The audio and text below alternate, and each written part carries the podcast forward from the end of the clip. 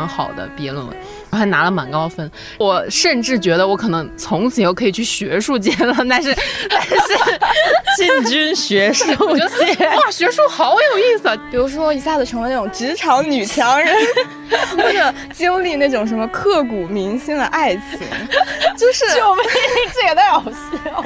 在小说里面会看到的二十六七八岁的人会有的生活。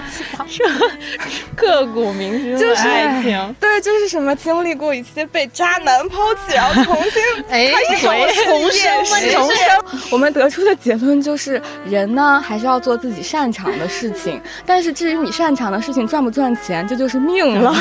我真的觉得，如果现在让我回头看的话，我会觉得很多选择就是那一刻你突然觉得我就是想做这个选择，而不是一个规划好了、规划很久的一个选择。就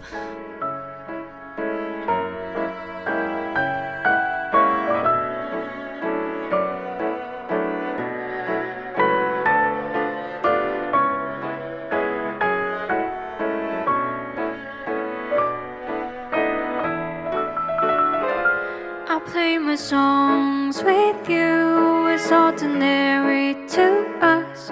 Don't care what would people want. Hello，大家好，欢迎收听美理想编辑部，我是林兰，我是阿紫，我是毛主席，我是嘉瑞，这是一个久违的一个哈哈哈姐妹宿舍聊天局。过去的一个月呢，我们因为咋说太火了，还是就是 内部评估太火，不是说在整个大市场上，是内部评估太火了，所以呃就不知。对，不知不觉中有一些宣传任务，也不是说人家强加在我们身上，是一个互相的选择和匹配。部分听众如果是想要听姐妹聊天的话，呃，这一期终于可以听到纯正的无广告、无宣传的姐妹宿舍聊天了。那么话又说回来，今天我们要聊什么呢？高考分数也发了出来，所以就是要聊毕业季。首先有一个很尖锐的问题想要问在座的各位：最近的一次毕业是什么时候？（括弧也就是说进入工作多少年了？） 好烦。嗯，先从小紫先从比较短对比较短的，可以随口说出来的讲一下吧。我毕业的时间，毕业证上写的是一九年十一月了，但是嗯我结束学生生涯应该是九月就结束了，嗯一九年九月。所以大概是跟新冠差不多。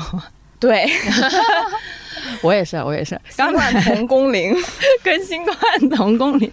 然后刚才在我前方的两位老板们纷纷拿出了手指，听众们，听众们就是看不见，但是我看得见。他们猫爷跟嘉瑞分别拿出手指开始数，是一二三四五。嘉瑞说一下，你数到跳过猫爷？，待会儿再猫爷因为。我肯定比你长。你刚才数到哪只手指了？六年了呀，我是那就是一六年一月份研究生毕业的，嗯然后五月来北京开始上班，因为我不是五月份来的嘛，然后我就嗯一直住在我租的那个地方，没有搬过家，更厉害。好幸福，对，我也觉得挺幸福。哎也挺好。几千万北漂当中的幸运儿。对，大家都是那种在北京多少多少年，搬了多少多少次家。嘉瑞就是那种但是我在北京多少多少年，搬家次数零。就我最开始的房租是比工资要高的，嗯，现在逐渐持平可以那个，持平也太终于可以自力更生了。比持平要多一点点。那咱们猫也是数了两 只手吗？我刚才听佳瑞说了一下，我发现我们是同一年毕业的，就研究生。对，因为我中间工作了一年嘛，然后我也是一六年一月毕业真的哦，对啊，因为那个我还去，我一六年还回英国参加了那个毕业典礼，所以我印象特别深。然后我是一六年三月参加的工作，参加的工作，参加工作，如今已经有三十年的工龄，三 十没有。然后我算了一下，我应该是七年。其实从一六年毕业的话，到现在是六年，但是我中间大学毕业的时候就先工作了一年，再出的国，嗯。所以就多一年的工作经验吧。虽然那一年也没在干什么。正经事儿吗。对，我其实跟小紫差不多，我们都是一九年。我刚才听下来，发现我们基本上都是同年毕业，同年的进入工作，是这样吗？OK，然后现在是不然呢？那在你们看来，你你们是在乎毕业典礼等等具有仪式感的跟毕业相关的东西吗？就包括什么拍毕业照啊、毕业旅行啊，就是等等的这种。大学的时候还是很在乎的，嗯因为我们那个时候有一帮同学五六个人嘛，关系特别好，就是那种从大一开始一起复习、一起考试，然后一起玩儿，又去过东北、去过哪儿哪儿的朋友。哎呀，我们学校就是那种六一儿童节放三个月假的那种学校，为什么？因为就是很早就放暑假了，所以美其名曰六一放三个月。嗯然后就其实早就考完试，然后早嗯、应该也很早就知道成绩了，但是是七月中旬还是七月初回学校办那个毕业典礼，嗯然后那个时候是个英式学校。听起来好山鸡，然后就会有那种 为啥？英式特别山鸡，美式没有那么山鸡吗？不知道，然后就会回学校就会有一系列的毕业的活动，我都忘了，反正穿那个学士服，然后还要戴那个什么帽子，对对对，那然后还要个帽子。要，扔起来拍照，对对对 就那一套，然后宁波的夏天非常非常热，嗯。反正就搞那么一套下来，然后晚上就是跟大家吃吃喝喝，嗯。吃吃喝喝喝到半夜那种，然后坐马路边儿哭之类的。为什么要哭啊？其实那个时候我有点跟那个团体，就是我们知道我们要分开了，然后他们大部分人去、去伦敦上学，然后我要去丹麦上学，这个是已经知道的事实，所以就是当时就哇，他们要去一个地方，但是我要去另外一个地方，然后是完全完全不同的，就嗯，现在回头看，就是完全人。生就由此岔岔开开。，他们开始年入 百万，人家在上海就是 先落户再买房，然后就是各种外资银行，叭叭叭叭叭，没，关系，你你六年没有搬过一次家，对。有什么可比性吗？就就挺好的 觉得是因为那个时候跟朋友关系比较好，所以比较在意这些仪式啊什么。然后后来研究生毕业就非常简单了，就是考了个分拿出来，然后拍了个照。那大家研究生都是随便读读吗？啥叫随啥叫随便读？考试很辛苦的，就是读研究生读完之后就 是没有，只是想问一下，是不是都像我一样，没有很艰苦，生活苦死了，好不好？我我真的是超级讨厌听到那种说法，说嗯英国的研究生是特别水的，因为我们只有一年。对你知道把研究生压缩在一年，真的是一件很痛苦的事情。嗯我就觉得我研究生那一年比我大学四年甚至高中 都要努力的多。我也是，就是很认真，就你从来没有这么认真读过书的感觉。所以压缩到一年的话，它会所有课程跟什么非常密集。就是比如说放一个月的假，但是你那一个月你要交四篇小论文，就是你根本没有时间出去去玩什么去放假。这还是在如果读的课没有考试的情况下。英国是很变态，它是放完假回来考试，回来交论文，就相当于那个假期你就是要复习，让你写论文的，根本不是让你玩的。哇哦，对，好吧，那确实是挺难的耶。而且我觉得蓝妹可能没有那个感觉。我呃我没有说英国研究生水的不不不意思，，我是想说，就是他们俩语言不适应嘛。我自己是觉得嗯国内的大学体制和你要去一下子衔接到国外的研究生体系，反正我自己啊，就嗯只是我个人感受，因为我大学的时候实在是玩的太快了，我不知道为什么我好像整个从就高等教育吧，就整个大学到研究生，整体的给我的一个感觉就是着急和慌忙、匆忙。嗯差不多就是这种感觉。因为我可能比较特殊，我是大三那年出去交换了一年，所以呢，像我们那个专业的话，它其实有很多必修课，还有专业课，就重要的专业课，其实全部是在大三。但我大三的时候又快乐的在日本水了一年，所以我所有的专业课都堆到了大四，所以我整个大三之前我都没有感觉到任何学习的紧张，那时候就好快乐，我真的是就每天都那每天在学校干嘛？谈恋爱啊！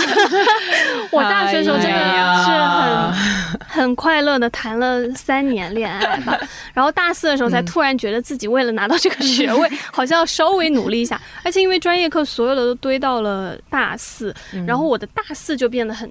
交集，所以我其实对毕业的感受没有那么深，是因为当我的同学们他们已经在准备毕业的时候，我那时候还在着急的跟大三的学生在考试，因为正好他们那个毕业季拍毕业照啊，然后大家聚在一块儿的那个时刻，是我在认真的考专业课的时间，所以我那时候就没有太明显的毕业的感觉，就是参加了一个毕业典礼，然后那一阵我我现在有点忘记我当时忙着去干什么了，反正就整个毕业过程就特别匆忙，然后因为我其实大学的时候很早就不住宿舍了，所以呢，跟宿舍同学我也没有那种要收拾宿舍、打个包，然后自己默默地走出校门跟大家再见的那种心情。反正感觉那个过程就是很快速的压缩在很短的时间内结束了。然后在英国的时候就更是了，从国内的大学去到英国那个学制，本来我也觉得应该是一个很轻松的事情，我好像从来很少为学业和那种教育 相关的事情焦虑过。但是我在英国那一年真的突然让我意识到有压力。你跟你同学本身的阅读积累就是完全是两个层次，真的非常的痛苦。而且你跟你的同学读的那个速度是根本就完全不一样。如果你不读的话，你真的不知道应该写什么。不是那种有的时候你觉得可以稍微混过去写个什么很简单的那种论文，不是，就是因为他们更强调什么观点、论据等等等等等等。而且它是有一套他们专门的写 AC 的模式，然后还有。查重啊，等等。我研究生的时候，真的可能是我这辈子 最努力、最努力的一年了。我真的是到了英国才接受了一番论文教育，到底该怎么写论文，什么怎么样去引用，什么叫做正确的引用。然后，当你给出一个观点之后，那个观点本身其实并不重要，重要的是你怎么推导出这个观点。没有说国内教育不好的意思，纯粹是我个人当年没有那么的。努力，我真的大学的时候很爱，大一大二的时候就特别开心的在玩各种社团，就那时候参加了，因为北大社团其实特别的，应该用什么形容词？我想想，就是蛮有名的，而且它是那种我刚刚想说驰名 中海内 外，国内外驰名社大学社团，北大有很多很知名的社团，我随便讲讲什么自行车社，他说的那个自行车。是因为是很容易入，然后呢那个氛围又很好，因为他进上大学的时候。反正我记得我们那个新生入社之后的第一个活动，就是周五晚上一起骑车到凤凰岭，然后露营一晚，然后第二天再骑回来，就非常促进各种奇奇怪怪的感情。然后还有什么山鹰社，就是专门攀岩、登山，然后户外的这种。然后还有像爱心社，也是个大社。就是做一些公益吧，然后很多公益都算，然后还有像那个猫舍，猫舍也是大家都很喜，对猫鞋，大家都特别喜欢的。反正那时候参加了各种社团，因为我那时候的大学生活真的很快乐，就是一入学校就开始那个社团招新的时候，真的我们那时候还有三角地这个传奇的地方，现在已经被拆掉了。是什么？呃，三角地应该怎么讲？反正北大人肯定都 知道，它是百讲百年讲堂旁边有，它是一个广场，然后旁边的一条小道，然后我们叫它三角地。以前呢是张贴各种海报，然后呢做各种社团集群集合的那种地方，你可以理解它为一个兴趣 角，但是它是有一点带着那种学生自发自主运动的那种感觉吧。就三角地它是个很特殊的地方，有很多。曾经北大历史上的一些著名 运动都是从 三角地发展，而且它因为是一个张贴榜，然后呢，它有很多社团海报啊，或者各种宣传海报啊，它都会在上面贴，所以有各种奇奇怪怪的东西在那儿。当时我们叫三角地是什么北大精神的什么发源地还是什么？对，然后它现在就没了。它所以其实当时三角地要被拆掉的时候，我记得我们很多学生同学对学长比毕业还学姐他们都非常的伤心，真的。我后来。我记得我很多年以后，就有一次回到校园，我就觉得那学校我已经完全不认识了，就还是挺难过的。但回忆起来，我的大学生涯真的非常的快乐居多吧，真的 也不能这么说。我觉得我这样说 没有受苦吗？嗯，真的没有。我大学时候太快乐了。天哪，你这让所有在听的应届大学生或者是，所以我真的就是很很心疼啊，就觉得很可惜。因为大学是你刚刚从一个管得非常严，然后非常严苛，然后你也生活的很苦，学的很苦的状态下释放出来之后，第一次以一个。独立人格，自由人，真的就是以一个独立自由人格去接触面向这个社会上很多新鲜的东西的第一次接触吧。而且这个接触你其实是没有那么高的成本的，嗯。就相对于你比如说要进入工作之后，很多事情要你自己去承担。不一样，我觉得大学还是有人给你兜底的，嗯然后你可以更自由、更自在的去享受一些、体验一些新的社会生活，好像不对，但是就体验一些新的生活吧。那嘉瑞写论文吗？当然写了，他们说但你不是纯，你算纯文科吗？不那么是商科但商科也写论文。写啊，你写你的商业的东西的时候 商有。有他们那么痛苦吗？嗯我反而是记忆中考试会比写论文痛苦，因为 reading 实在太多了。然后我们那时候啥都学，学商法，学管理，学那个会计，学那个什么统计那些，就是所有都要学。嗯，反正记忆里面是考试会比论文难很多，但是我们本科毕业是不要求写毕业论文，但我那时候就写了。我有一个跟我关系蛮好的一个助理教授，他带着我写的论文，然后拿了很高的分，虽然写了一年，还可以带着你写。对，就是他会给我一些，嗯因为我那时候不知道为啥选了个题目叫 reverse pricing 反向竞价什么，就是一个非常奇怪，我现在都记不起来是什么东西的东西。反正我现在自己读可能也读不懂了。嗯，然后呢，但是他帮我嗯。从一些心理学的一个视角引导我设计了一些问卷什么，然后就做了一个还蛮好的毕业论文，还拿了蛮高分。我甚至觉得我可能从此以后可以去学术界了，但是但是 进军学术 我觉得哇，学术好有意思啊！就是他们做这个做那个哇，好好啊。然后呢，嗯，就去了研究生之后，算了，我这辈子再也不想学习了。在就那种再多写一篇论文，我就多两根白头发那种状态，不想写，再也不想写了，很痛苦。其实我经常会觉得学生时代真的蛮好的，但是我有一点不想回到学生时代的最直接的原因，就是我真的不想交作业和考试，我觉得好痛苦。你们有没有什么作为学生把这个身份最怀念的，或者是最不怀念的东西也可以？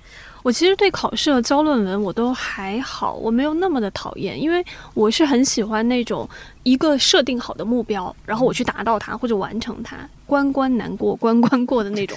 我会在那个过程中觉得是有成就感，然后是有进展的。我反倒非常怕的是我毫无目标，然后呢，我也不知道我接下来应该干什么，我应该达到一个什么样的点，我才证明我这一段是，就是我是那种攻克目标型的人。所以这个对我还好。然后，呃，回学生时代想要怀念的事情还蛮多的，除了美好的社团生活以外，以及那个 pass 生活 pass 掉 pass 掉 谈恋爱可以吗？也可以。但我想说的是，我最怀念的真的是我去日本交换的那一年。我们去之前还要上，就我们大二就开始上日语课，然后要准备。但其实我们的授课语言是英语。所以那个学制很有趣，那相当于是一个那种学校之间的嗯，建交、联谊那种，对对对，就是也是早早稻田选到你们学校时候，对达成一种互相的对对对对对关系，然后所以嗯就很好，我们交着国内的学费，可以去上去早稻田的课，就很快乐。会接触嗯一些很可爱的教授。我当时在日本的时候，除了那个很可爱的会带哆啦 A 梦领带的老头子教授之外，我自己选的日本老师，他好像是。伯克利毕业的，他就是做那种什么新媒体还是传媒相关的吧，这种方面的研究。我印象中，我们那个班上的日本学生，他们很不爱讲话，就很不爱发表意见，只有当老师问，哎，嗯某某同学，你有什么想说一下？对对对，才会。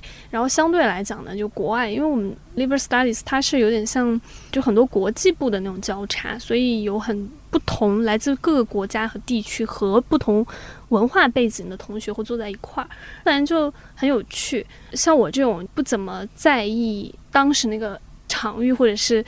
教授阶级，我就很爱在 seminar 上乱举手嘛，就是 乱发言，大放厥词。但是那个日本老师就很好，他就很 nice。反正你不管讲什么，你都觉得他会认可你的观点，然后呢会帮你去一步步。反正就是个很 nice 的老师啦。我感觉我这一路接受教育的路上就很幸运，遇到了很多很 nice 很好的老师。然后他就那个好，不是说他人好，而是说他会又通过某种方式，或者是他的某一个授课，帮你打开一个不一样的世界，就让你看到一个不一样的视角。然后呢，会真的是带着你去思考，就是为什么我原来的理解和现在我接受的理解会不一样，然后会去看到那种差异，就是你会好像突然把一个事情，你本来一直看的是它的正面，突然有一天它带着你走到了后面，从另一个角度来看这件事情。我觉得真的对我来讲，教育可能最大的触动还是这个，但是真的特别看老师。我觉得我的留学生涯比较好的是我在进入大学这个体系之前，语言就已经准备好了吧，因为还是跟国内学的还挺不一样的。嗯，所以有条件的话，去读一下语言班蛮好的，对，多读个六周语言班非常幸福。真的，我太喜欢上语言班的时候，那个快乐真的是。为啥？因为大家都。很没有那么大的压力，而且因为你先去嘛，你就可以玩儿。伦敦的六月呢又非常的好，我跟你说，就是非常幸福。什么？他会教你写论文，就很好，非常的快。而且其实会建议大家去读语言班，倒不是因为他有学语言，我觉得这个不是重点，是因为他真的会给你一段时间适应英国的生活，同时教你一些。英国论文写作技巧，对，论文写作技巧才是最重要。的。而且我读语言班的那段时间，可能是我整个学生生涯过过的最快乐的 群体生活。群体生活。就是那种男女比例均衡的群体生活，因为是只有语言班才可以申请包餐的宿舍。包餐就是你早对 UCL 早饭和晚饭可以大家都在餐厅一起吃，是在宿舍的一个餐厅，然后就会有一个非常好的场域，是那种社交。场域有语言班的同学，有在那边的本科生，还有那边快毕业的学生，大家就会每天在一起吃饭，然后周末的时候就一起打狼人什么的，或者是溜大街公园喝酒。那段日子我之前从来没有经历过，因为我是一个文科生。自从我选了文科之后，我的生命中基本上就是没有男性，就是我一直在都是一群女孩子在一起。后来我终于感受到了一个男女正常的社交，其实。学校好的一点，除了什么学业或者是师资这种东西以外，其实它校内的那种各种各样的资源都非常重要。比如说，要是你在一个很大的城市的话，就等于说你很有机会去获得一些比较牛的实习啊，或者是你有机会认识一些比较牛的人。然后像图书馆的那个资源真的太好了，你有一个大学的那个身份，你是可以免费看非常非常多很贵的资料和文献。那如果比如说，像干我们这一行，有时候写个什么东西就要需要查一些资料，然后你就会发现有好多资料它都要很贵的钱。我也理解，因为毕竟那是人家宝贵的研究成果。但如果你还是一个在校的大学生，无论是研究生还是什么鬼，反正你就在一个学校系统里面的话，你大概率是可以通过这个身份免费去阅读这些资料，就特别的爽。就像这些资源，其实也是。我感觉大学或者是作为大学生比较爽的一点吧。对，还有善用体育馆的资源。对，就是学生身份在欧洲真的很好用，火车票也会打折，什么都会打折，然后 博物馆都可以免费。最重要的是不用排队。我记得当时去卢浮宫排那么长的队，但是学生卡就可以直接进去。学生身份确实是蛮爽的，至少在。国外来说，还基本上就是一种特权身份，真的，因为他们就是会会默认你说，哎呀，学生很穷，很穷，学习又难，强烈的求知欲，对对对，所以 任何东西最多的可能性，对任何东西都会有什么？哪派来 student discount，在美国的话有很多。真的有很多的衣服的店，你有学生卡，很多都可以打折。是是是。当时乔木，我们的吴师傅去美国的时候，反正我就给了他一些些的小小的 tips。我说，你要是买那个店，你记得一定要去输入你的 student ID，因为是一定会有 student discount，八五折，不要白不要。想问一下嘉瑞同学。你是如何脱离学生这个身份的呢？什么时候开始觉得哦，我不再是个学生妹了？我在丹麦的最后一个学期，就是应该是从一五年，哎，反正有一个学期，整整一个学期，我都在实习，我根本没去学校上课。嗯，然后那个时候我就已经感觉我不是学生，因为丹麦是这样，就是所有的研究生，他们其实都有工作，嗯，然后就是随便来上课，随便来考试的那种，嗯，所以那个氛围就是。工作才是主业事情。然后我那时候所以才室我的室友，他从念研究生开始，他就在 BCG 工作，然后他那时候经常出差，他是一个正经职场人，就是那种信用卡要花好多钱去住酒店，但是后来公司会给他报销，但他那时候也是学生，所以他经常刷爆信用卡的那种。我就每天在家里面学习，然后觉得自己好像被落了一节那样，然后后来就找到了那个实习之后，就连着一个学期都在上班，没有去上学。考试的话就随便考一下那种。我也是感觉好像国外的人他们没有那么强烈的说读完本科就会去读研究生的这么一个学术路径嘛。我感觉好像大部分人都是读完本科都找工作学习去了，然后很多回来读研的人，他们都是。工作了一段时间之后，然后觉得需要再学一些东西，有的甚至是公司给出钱，然后让他们去再学习之类的这种，才回来读研究生，就跟国内的学习的发展的路径还是有一点点不一样。他们还是更快的要去搞钱，嗯，对，因为他们读书真的很贵，对他们来讲，而且一般本科的时候他们会有，如果家里不资助的话，其实大部分是贷款交学嗯。费，然后而且感觉很多国外的人，他们如果读研究生的话，好像都是想走学术道路比较嗯、对对多对，应该已经是笃定了要走学术对道路。感觉好像研究生对他们来讲，这个学历对他们来讲嗯不是一个工作的门槛，但嗯国内就是很现实的、啊。你就看现在就业环境，基本上都是研究生起步，就本科生要去找一份工作其实很难，因为你同时要跟研究生毕业的去竞争，然后同时他也会更想要硕士以上，就相对一些比较竞争比较激烈的岗位等等，就是国内会用这个来作为一个筛选门槛。嗯，就搞得像国外的那个学历给内卷到国内去了。国外他们本地人倒没有那么那么的在乎更高的学历，嗯但是我们这边就莫名其妙的卷到了自己的国家来，那还挺 sad 的。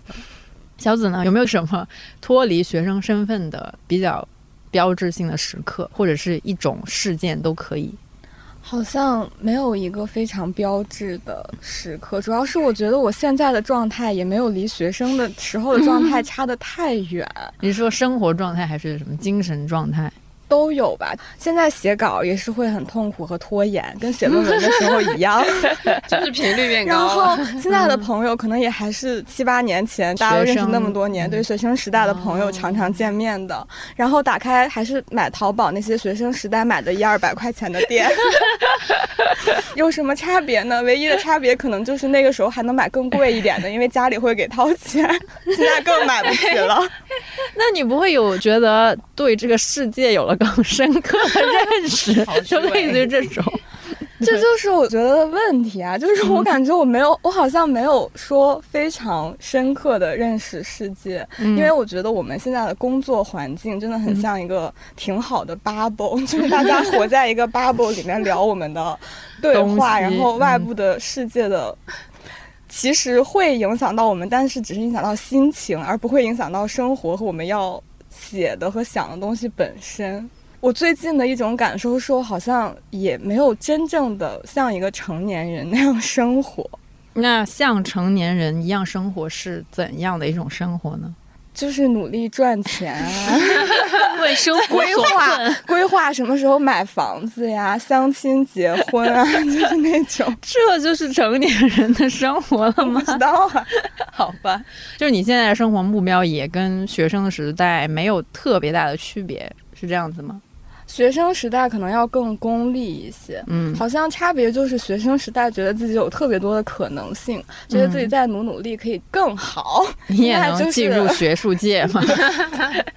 反正那个时候就会觉得世界是很大的。现在这个世界就是在我面前坍塌和缩小，嗯，差别学生是时代这样。学生时代时代还在真的有一颗雄壮的心，吗？觉得我将来就是世界的一号人物的感觉。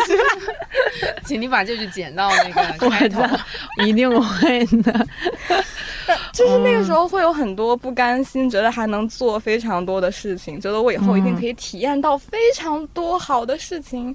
但比如说有什么好的事情？比如说一下子成为那种职场女强人，或者经历那种什么刻骨铭心的爱情，就是救命，这也太好笑。就是你在小说里面会看到的二十六七八岁的人会有的生活，刻骨铭心的爱情，对，就是什么经历过一些被渣男抛弃，然后重新 哎，开始搞重生，重生，然后搞事业，多了吗？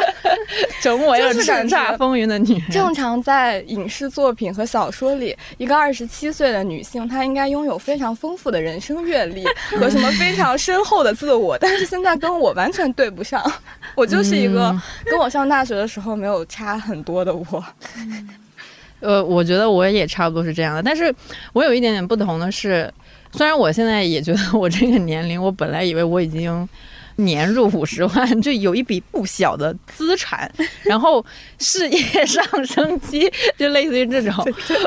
但是我可能是因为你大学学的是那个性别研究研究，对对对，它多少是一个蛮有社会议题、蛮有公共性的这么一个嗯专业，是吧？那因为我大学一直学的都是一些奇奇怪怪的。没什么用的东西，就它的那个公共性或者是社会议题的那个含量并不是那么强，所以直到研究生以来，我一直都活在一个非常美好的、非常幸运的一个自己的，还有我父母给我建造出来的一个很好的生活里面。但是我是来到看理想之后，然后才发现原来世界如此之险恶。我不是说看理想险恶，而是因为在看理想这份工作需要我去打开更大的一个视角，也是让我看到了更多不同各种各样的议题。因为我以前就是对于任何的性别议题、什么阶级议题，还有种族歧视，就是 whatever，就都没有，基本上没有任何的认识。我就很开心，每天看我的韩剧，然后去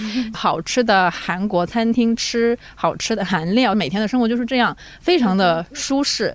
但是我就是在毕业进入了工作之后，然后才开始接触更多的事情，才发现哦，原来这个世界真的 没有我之前过的那么好。然后我之前一直在过的那种生活，其实是非常的幸运，原来有了这个。他就是那个替我们岁月静好的人，大家都在替你负什么重但我特。别理解，就是这种专业对你生活的影响，因为我好像一直是一个关注公共议题的人，然后是嗯学性别研究，整个那一年一边是学业很痛苦，一边我觉得我学这个东西，但实际应用起来一定就是受阻重重。然后那个时候国内发生了非常多很多很多不好的事情，我就非常痛苦。我就跟一个学比较文学的同学聊天，然后他就说 这个专业是挺痛苦的。他说。我们就不会啊，因为他研究的方向是什么六十年代的殖民地的什么黑人文学，大概是这种东西，嗯太远了。那个世界里，他就需要每天看书，然后读一些理论，把他的论文写好就好了。他完全没有那种我学的东西，但我用不到这个世界。为什么我在学这些，而这个世界在变成另一种样子的这种痛苦？所以，如果让我重新选择，我一定会选一个这样可以躲起来的专业。中文系什么的，中文没有躲的那么能躲，可能就是什么数学、物理。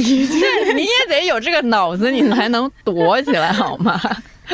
对，那我确实就是那个岁月静好，我是那种丝毫不看新闻，对于任何的新闻我都毫不关心的人，对各种各样的公共议题都没有一点点的。兴趣就感觉这一切都没有我去看我的韩剧重要，我真的是非常的岁月静好。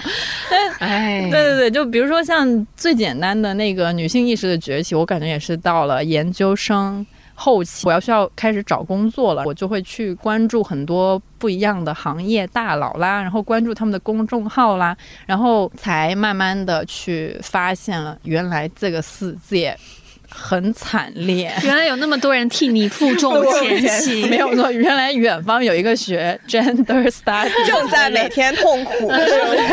那我就我的学业就还蛮开心的。那我在这里就奉劝大家，要是选专业，选一个 岁月静好的专业对能躲起来的专业还蛮不错的。嗯，你们有没有什么那种像我这样的那种毕业前跟毕业后的大的转变吗？我大学学商科嘛，后来学品牌管理，回国之后进广告公司，然后就发现我靠，不是那样的，跟你学的不一样吗？就是它更血腥和土一点，实际工作什么叫土一点？大家比较 low。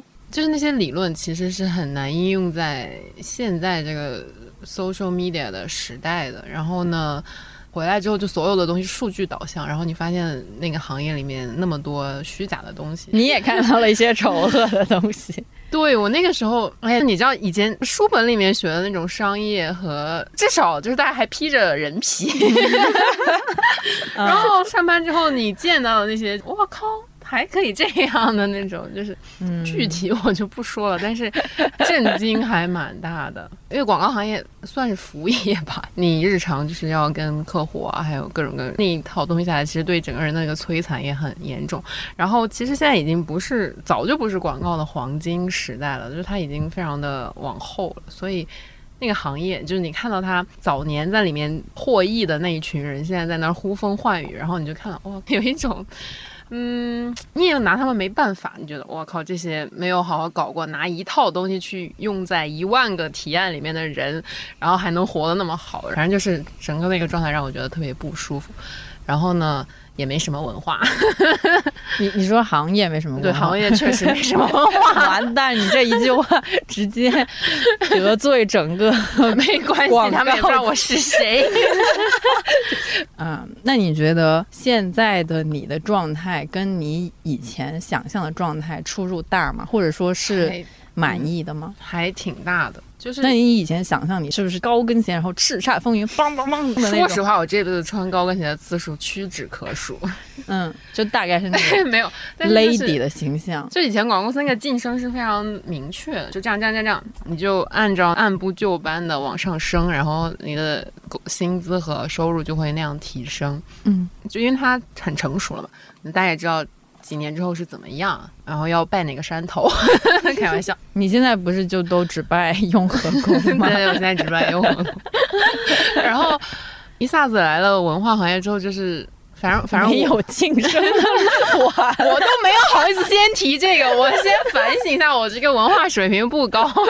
OK OK，对，然后同时就是也没有什么路了，嗯，但是看书蛮开心的。就周末的时候把罗欣老师的新书看完了，然后整个人就很嗨。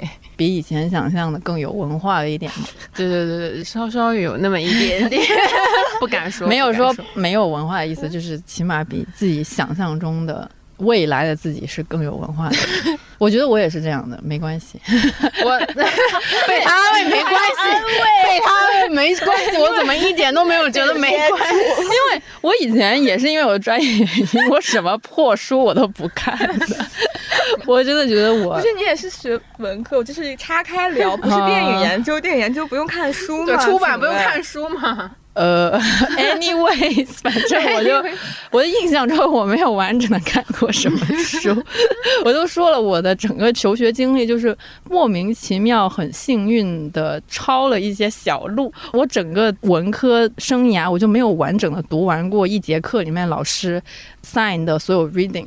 我就是从来没有读完过，真的有人读完过吗？但是但就是反正就想要传达的意思就是，我从来不会认真的做那些 reading 的作业，也不会怎样，但就是莫名其妙的顺利的拿到了毕业证啦，是我自己，我没有找人家代考。Anyways，哎，我刚才为什么要说这个？反正我就是以前也不咋看书，我就是很喜欢看韩剧，我以前真的很没有文化，很喜欢看什么《继承者们》啊，《来自星星的你》那种，我超爱，就非常没有文化。我也是 后来进入社会，因为工作需求，也才逐社会教你被读社会书社会让你变得有文化。对对对，真的是真的是这样的。我以前一点文化都没有，我觉得我现在在编辑部里面也是那种读书最少的。其实今天还是想问一下猫爷，因为你之前有说过你是非常的目标导向嘛，导致你在高考之后呢就丧失了一种目标感。那你是如何的重新找回？你的目标的呢，或者是如何的找到？你也先问他说，你现在你是如何把这个问题问的阴阳怪气的呢？怎么 阴阳怪气？像在采访一个那种，成功人生？对，就功成名就，然后我坐在那儿，然后突然一个记者在旁边。其实我高考的时候也没有，只是说你知道你要考上个大学，然后这就是像我说的，就是一个门槛，我越过去了，我就觉得 OK。我不是那种很善于自己给自己设定很明确的目标的那种人，我是更习惯说，OK，我看到那边有一个目标，然后我去把它完成。所以你说现在有没有找到目标感？我觉得，我觉得也没有，只是我自己觉得，我跟可能上学的时候最大的一个不同是，我不会把自己的自我价值完全寄托在一件事情上面了。就那个时候，你会觉得。比如说啊，我在上学的时候，我会觉得说，我一定是要做一个很成功模板里面那样的人，我一定要找到一份很好的工作，然后我一定要在这个工作上去最大的实现自我价值。但现在我就不会有这种苛求，就因为我觉得，首先。就目前的就业市场上来看，我没有觉得有哪一个工作能够，当然这是个人心态问题啊，这只是我纯粹的觉得没有哪一个工作能够真的让我觉得我能够最大化的实践就成就自己吧。无论从向内的这个来看，还是向外的来看，向外的就是说呃社会认定的那种成功，其实对我个人来讲，我会觉得，比如说工作，它其实就是我。生存的一部分而已，就是我活下去的一种方式而已。但是我个人的存在感和我的自我价值的实现，并不需要完全依托在这份工作上面。这是我。自己觉得跟我在上学的时候想象中的是完全不一样，因为上学的时候可能因为目标一直相对来说比较单一，就是你好，我现在考上大学之后我要毕业，然后毕业之后我要读研究生，然后这是一条非常一眼就能够望到头的一条很明确的路径吧。那个时候就会想象说，哇，那我以后一定我是那种想要成为女强人的人的，就是在我上大学的时候，我就觉得我自己一定是会成为一个。叱咤风云的 女商人，或是什么女叉叉女商人，真的 对，或者是女政客也 OK。就像小紫刚刚说的，你是有一颗很雄壮的心的，你就觉得你毕业了，你进入到职场，你会有一条非常明晰的上升路径。然后当你走到。比如三十岁的时候，你就应该是这个行业内怎么怎么样的一个人物了，然后你就应该说一句话，这个地板会震三震的那种人。震我稍微跺跺脚，这个行业就要震三震的那种人。救命！真的，我大学我在毕业前会印在公司网页的前三排的人。对，我真的是这么想，在上学的时候真的有是这么想象的，而且我记得我应该以前说过，我还会。可能是受到很多，无论是美剧也好，还是那种商业烂剧也好，里面的那种影响，你就会觉得我的上班的工作环境一定是那种高楼大厦，然后我每天要踩着高跟鞋，然后拍那个入门卡，就没有门禁进不去的那种，就是一排跟那个地铁站的那个闸口差不多。我现在唯一拍的就是拍闸口，拍地铁闸口。其实我自己想象最多的是像那个穿着 Prada 的女魔头里面的。那种感觉就是我会从安妮海瑟薇变成 对女魔头，那种是我就是原来理想中的一个职业路径，但真的工作之后，是一个缓慢认识自己到底心里有没有数的 一个过程吧。就是当然我自己是觉得说，现在整体的水位都是在往下降，所以。认清这个事实之后，其实你就不会再有那么强烈的一个欲望，说我一定还要怎么往上爬升。然后我现在最大的收获是，我会学着，我很感谢我刚入职场的时候，我一个算我工作的一个同事，一个小姐姐，不算小姐姐了，她算阿姨了。然后呢，我很感谢她，是曾经有一段时间我在工作中，我就是上一份工作，上一份工作的时候，我经常会因为一些很琐碎的事情吧，或者是一些。比如说工作中的问题啊，或是我觉得是跟领导的矛盾造成的那样的问题，非常的生气。我那时候就会心情非常的不好，既没有成就感，又没有就觉得我我为什么要做这个工作的同时，又会觉得非常的愤怒和耻辱吧？就某种程度上，我不知道能不能理解那种感情啊。反正就非常的不快乐。那个小姐姐她特别，就她其实是无意说的一句话，但是那句话真的对我后来的影响很大。她就是说你啊，还是太把。自我价值和自我实现放在你的这一份工作上了，然后我当时还很不理解，我说那我还能干嘛呢？我今天不就是在干这份工作而存活吗？那我如果不在这上面实现我的自我价值，我能怎么样呢？但他也后来也没有多说什么，可能因为受到疫情的影响确实比较大吧。我是这其中才慢慢悟到那句话为什么对我来讲这么重要，就是因为工作真的就是工作而已，它没有必要也不需要成为你。自我价值实现的唯一路径，不能说不是一条路径，只是说不能当做唯一路径。当你把这种自我价值实现分散开来，比如说我有更多更快乐的事情，让我觉得我不一定是那种功成名就，但是让我内心充实，或者让我感到了某种快乐，或者是某种有价值感、有意义感的时候，我就会觉得 OK。所以现在就会觉得说。工作上的很多问题啊，很多乱七八糟的事情啊，你都觉得它没那么重要，也没那么对我个人的影响也没那么大。就是你会想想看，大不了我就不做了，我还有别的人生路径可以去探索。这个我是觉得很重要的一件事情。虽然现在也没什么，就我还是依然胸无大志。我放下的是，我再也不想当什么女强人了。我更多的是向内去告诉，就问自己，我到底。现在做这个事情，我快不快乐？然后或者说，我觉得有没有价值感？然后如果没有的话，我可不可以找到另一件事情去补充这一块的缺失？因为我之前不是很痴迷于滑雪嘛，然后我就慢慢的接触了很多户外的一些东西，就看到有很多人，他真的是在享受自己的人生的同时，他又能找到。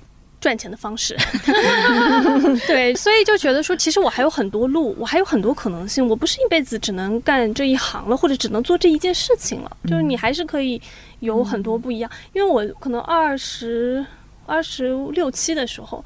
反正就是在看理想大概待了一两年的时候，我现在待你已经待这么久了吗？待了好久啊！但我自己心态上，我也就本来那个蓝妹那个问题，我一直想着我要一定要答。我说什么时候觉得自己不是学生妹了？我就从来没有觉得自己不是 学生妹。我到现在还是觉得我自己是个学生的心态，但纯粹是心态上的一个转变。就可能因为我接触的行业一直都是跟这种文化学校相关，因为我上一份工作也是在学校，然后呢，这份工作又是文化行业，又是这样的一个行业。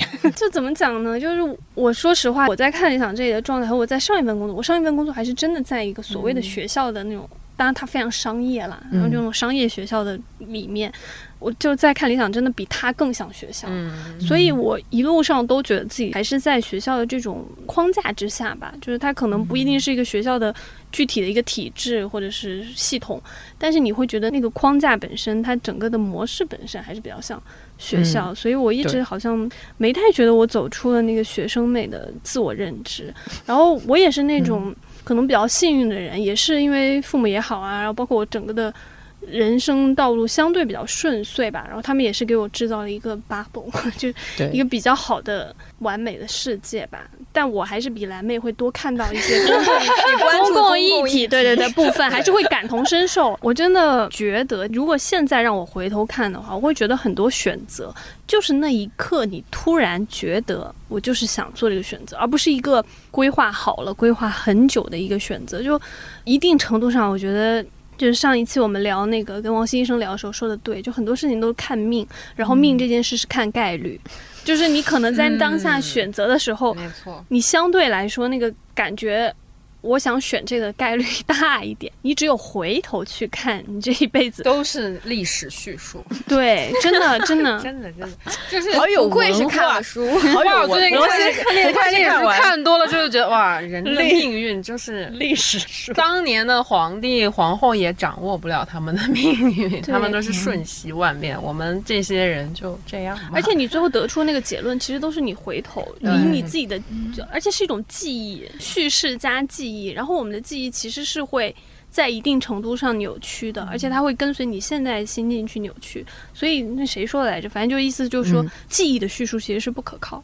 我之前就一直觉得我没有这种所谓的目标，而让我觉得非常羞愧。我的人生好像就是随便选选。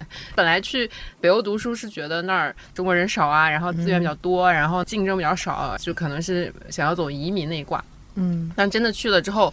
又感觉我的整个人心智和这个人的这个水平没有办法承担我自己作为第一代移民，我就怂了嘛，然后就又回来。但是那时候找了很多借口，就比如说啊，那个时候是移民难民欧洲难民潮啊，然后我爸妈很想让我回来呀，然后巴拉巴拉，在那边找工作可能也因为你不是 native speaker，你没有办法找到很文科向的工作，或者很难，就真的很难，然后就回来。你回头想的时候，好像。哎，就像那个猫爷刚刚说，加入了一些记忆的成分或者是什么什么，但其实想想，哎，反正就是好像也没得选，就那样了。好像人这辈子好像面临的选择，这种类型的选择，就留下还是走这种选择，可能也不太多。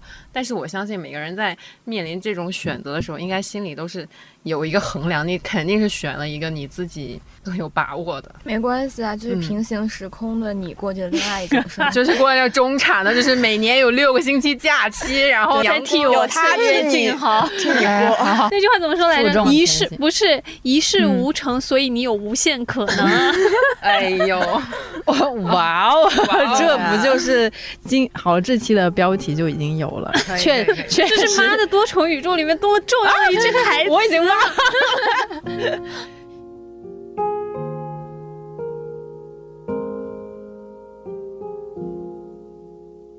She'd take the world off my shoulders if it was ever hard to move. She'd turn the rain to a rainbow. 没有那种毕业前、毕业后之后的深刻想法吗？这样怎么答生的深刻想法？那你这有没有什么人生的深刻感悟了？发生在毕业之后的，这个感悟其实还是我这周和 这周才想上周末和朋友聊天一起聊到的。我们在讨论，因为也挺久没见了，大家就在讨论最近的工作啊，挣多少钱什么什么之类的嘛。嗯，然后就说要不要换一个更有钱的工作呢？后来想一想，根本不行，就是那些很有钱的工作，可能你根本就做不了。我们得出的结论就是，人呢还是要做自己擅长的事情，但是至于你擅长的事情赚不赚钱，这就是命了。这个是你出生那一刻已。经决定 对对对就是《优绩主义》那本书里面有写说你生活在一个奖励你才能的社会是一种幸运，大概是这样子。就像我们这种生活在一个不被奖励才能的社会呢，就只能接受贫穷，要在这一点上达成自洽。因为我见面两个是我大学室友嘛，他们是本科就开始工作的，所以现在已经工作了有五年，也基本上就达到了你想象中的年收入五十万的这种水平。嗯，所以聊完之后，我整个人，嗯，行吧，我接受我的命运。想了想说，我不行，我是 Excel 白痴，我做不了这种工作。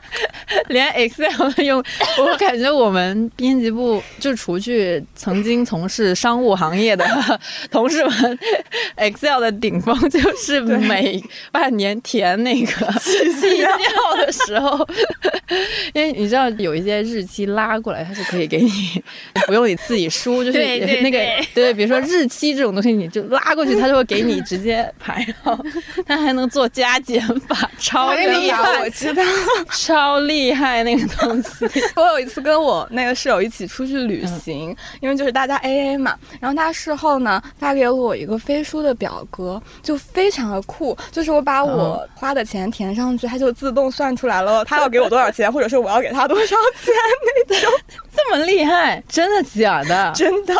就是非常精妙的一个表我在想格，我填进去我就震惊了，主要是你知这么道吗方便，我我们科技改变生活。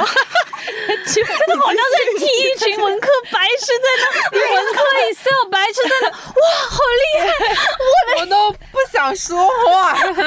这里仅代表了小部分的文科生了，可能很多文仅代科生。表我个人水平。对，哎呀，我觉得有一个很重要的问题没有问出来。你在学校里学过的东西中，至今仍然有用或者影响着你的是什么？不局限于专业知识。我觉得我先说吧，那既然他们都沉默，你说，我觉得是我大学的这几年，包括研究生，把我变成了我现在的人那。你说的是你段专业吗？专业和老师，因为我们的包括本科的老师都非常的有人格魅力。因为本来学的是中文专业，所以整个上课的过程中，你听到的就是各种 人生道理。大家其实聊的是一些风花雪月的事情，会能够被各种老师那种松弛和他的思想征服的嗯状态，以至于你的身上就会沾染一些学中文的气息。嗯因为最近不是做那个毕业寄语的那个选题，我还把我们当年本科毕业的时候那个老师的那些视频翻出来，然后就看到哭。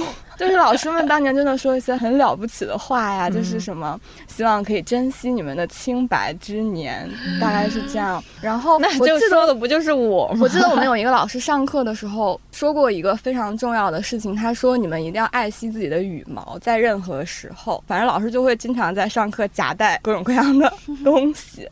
然后我还听有在重新看我们当时毕业的时候，我们一个教现代文学的老师给我们写的诗，其中有一句是：如果你心怀明月，明月就在你的客厅，还是明月就是你的客厅。为什么是客厅啊？老师说的真好，我想把你们俩拍下来。毕竟我没有学过文学嘛。我说的我最没有文化，那很好啊。那你们的老师也很好啊。老师真的非常好。遇到好的老师真的太不容易了。呃，我觉得我学到的东西跟小紫的很相反，我学到的东西是比较实际的，就是它没有那么的精神性。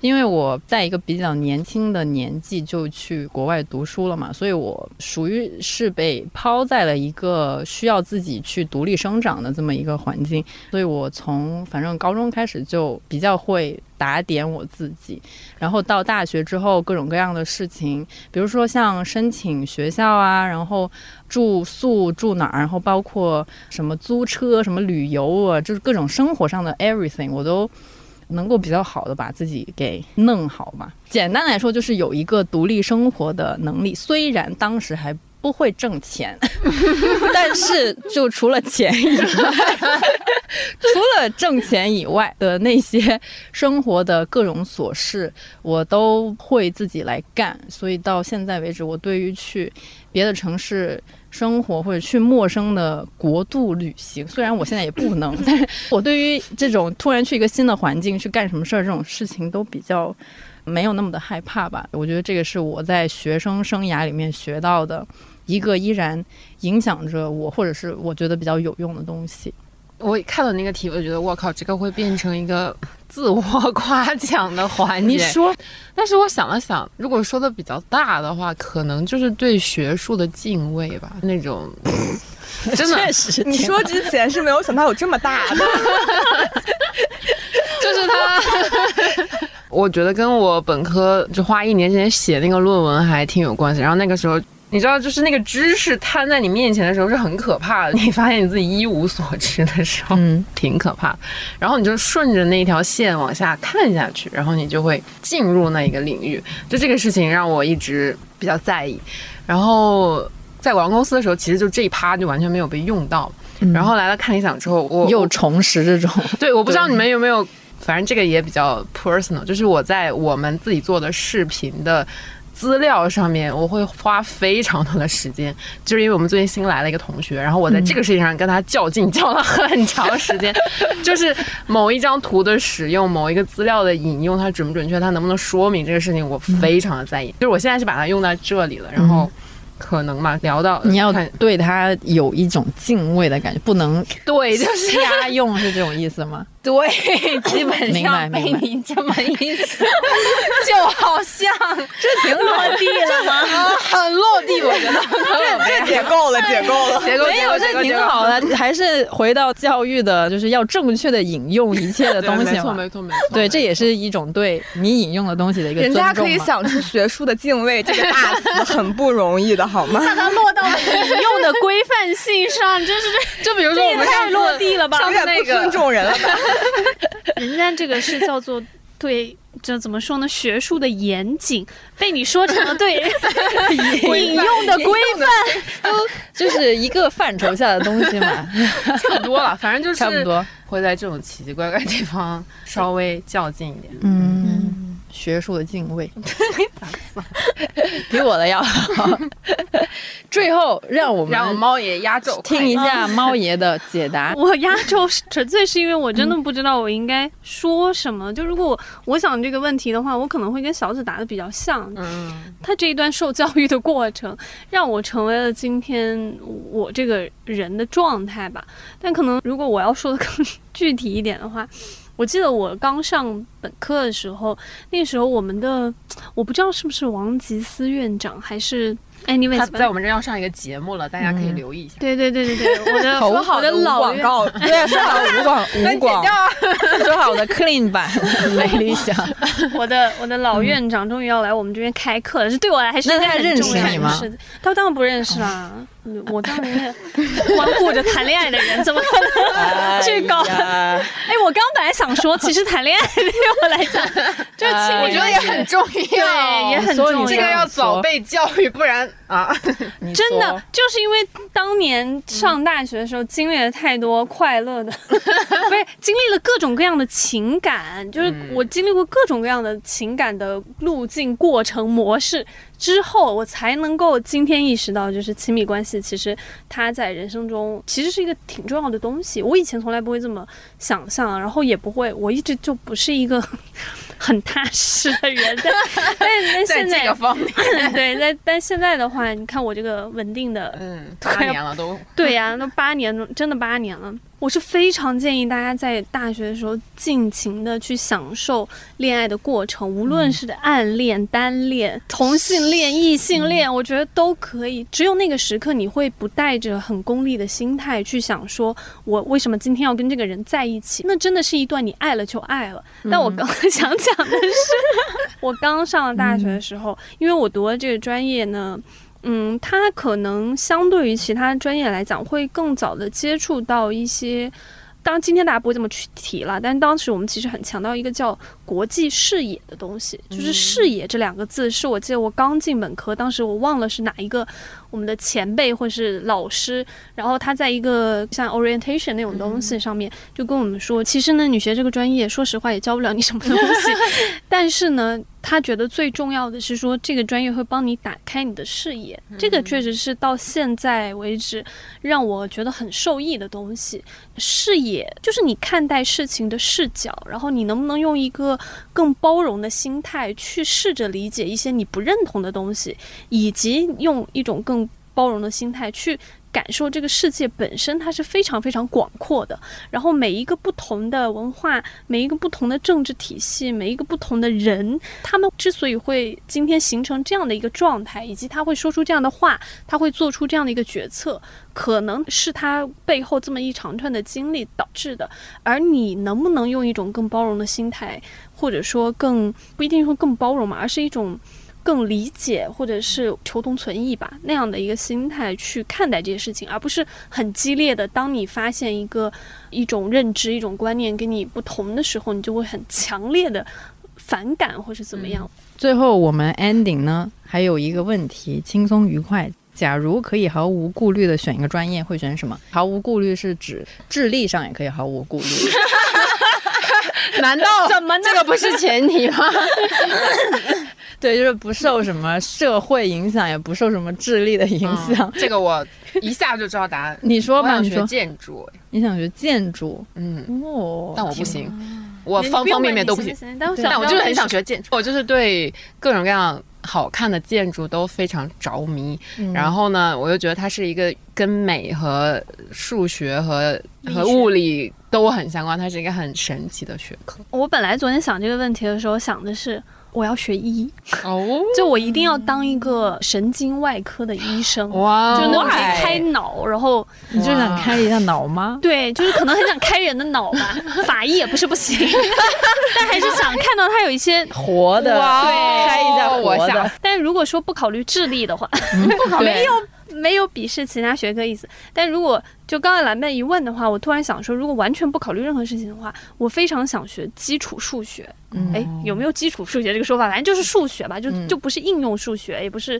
应用学科，而是那种就纯粹的每天做题，然 你后要做一个纯粹的做题因为我真的是受到很大影响，是最近听了一些科幻小说，然后有一本科幻小说，但我印象中的一本应该是叫《接触》，他就讲说，其实他很想讲的是人类的就信仰的问题吧，怎么从宗教崇拜，也就是无智崇拜，然后到有智怀疑，在最终出路可能是有智崇拜，就很现实的问题是，好像二十世纪还是二十一世纪，我们整体的那个科学发展，就是科学能够解释的事情越来越少，因为你科学之所以能够成立、能够发展、能够替代宗教，嗯是因为它帮你拨开迷雾，然后给了你很多解释，然后你能够证实一些事情或者证伪一些事情，它才有价值、有意义嘛。但好像说科学发展到现在这个阶段，其实有很多基础科学它是相对比较缓慢的一个状态。接下去的话，你会发现科学能够解释的事情越来越少了。然后它里面就提到了一个事情，好像科幻小说很爱提这个事情，就是说你能够改变很多事情，比如说你可以改变地理，比如说修河道。比如说皇帝修河道，其实就是一种改变地理的方式。然后说你可以改变，好像你可以改变物理，嗯，这事情是不是听起来很神奇？但是他就说你怎么改变物理呢？好像说放在黑洞里你就可以改变物理的嗯一些定律或怎么样。然后那是科幻小说，我在这里不做那个什么。然后他说，唯一宇宙里面不能改变是什么呢？是数学。所以他说，如果有神的话，他应该是可以操纵数学的。我觉得这个事情，当时我听到的时候就说。炸了，就觉得 哇，因为他是用了一个很极端的故事，然后用一个例子证明说，因为他那个相当于是女主角，然后呢经历了一次外星生命的接触，但是呢那次接触呢。在人类看来的话，是一次失败的接触，就觉得你们根本就没有成功。但是就是那些人，他都相信自己真的接触了。后来他怎么证实这件事情？因为没有办法说明，因为没有任何的记录，没有任何的影像。然后他怎么证明这件事情呢？那个女生就发现，她想到了一个东西，就是派，就三点一四一五九二六。然后呢，他们算到了什么十二的什么十的多少十亿次方还是多少次方之后，突然发现派的它不是本来是一个无序的那个数数，对对对。然后呢，他最后发现，就算到一定的数量之后，发现它会出现零一零一，就是以此排列，就是二进制嘛。然后那个一段好像类似于藏在这里面的密语一样，然后就说当如果真的有人能够操纵数学的话，什么什么。所以就突然想了想，哦，那也不错，蛮有趣的。而且就像小紫说的，你你就可以躲在一个世界里面，有趣的。来吧，请吧。我也是想学数学或者物理，但是数学既然已经被学了，那我就学物理，那我就学物理吧。对，因为我有一个朋友，就真的是在学相关，就是天体物理相关的一些东西，不过他还没有那么基础。他最近是在读研，他的工作就是每天去计算什么。恒星就是那种天上的星体，然后有一段对话，我之前还发了朋友圈，我特意找了一下，就是我们在讲一些非常现实的东西的时候，他就说导师让我找某种类型的天体，就是年轻的恒星，就是他每天要做的事情，我就觉得也太幸福了吧，就藏起来找年轻的恒星，这种生活我太羡慕了，都还挺浪漫的哈。你嘞？我的。非常不浪漫。我想了两个，一个是身体方面的，因为我从来没有学会过控制自己的，应该说那个英文单词叫 manipulate，叫怎么说？操控。哦，对，操控就是它比控制要更上一层。所以其实我是想学武功，但是更 normal 一点的、更简单一点的一个想法，就是想学东亚文化。嗯，一点都不特别，一点也不浪漫。东亚文化之中还要再学一门语言，对，就主要是想多学一门语言。都好实际哦，就是你现在可以去学啊，对呀，那也可以啊，此时此刻给你报个班，你。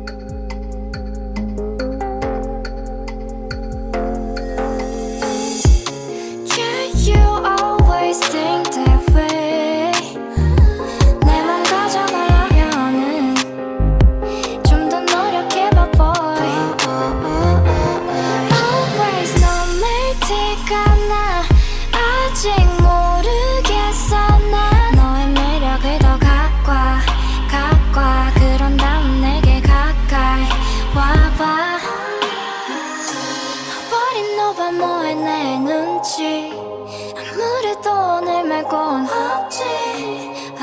다 참고할 테니까 원하는 걸 말해봐. 가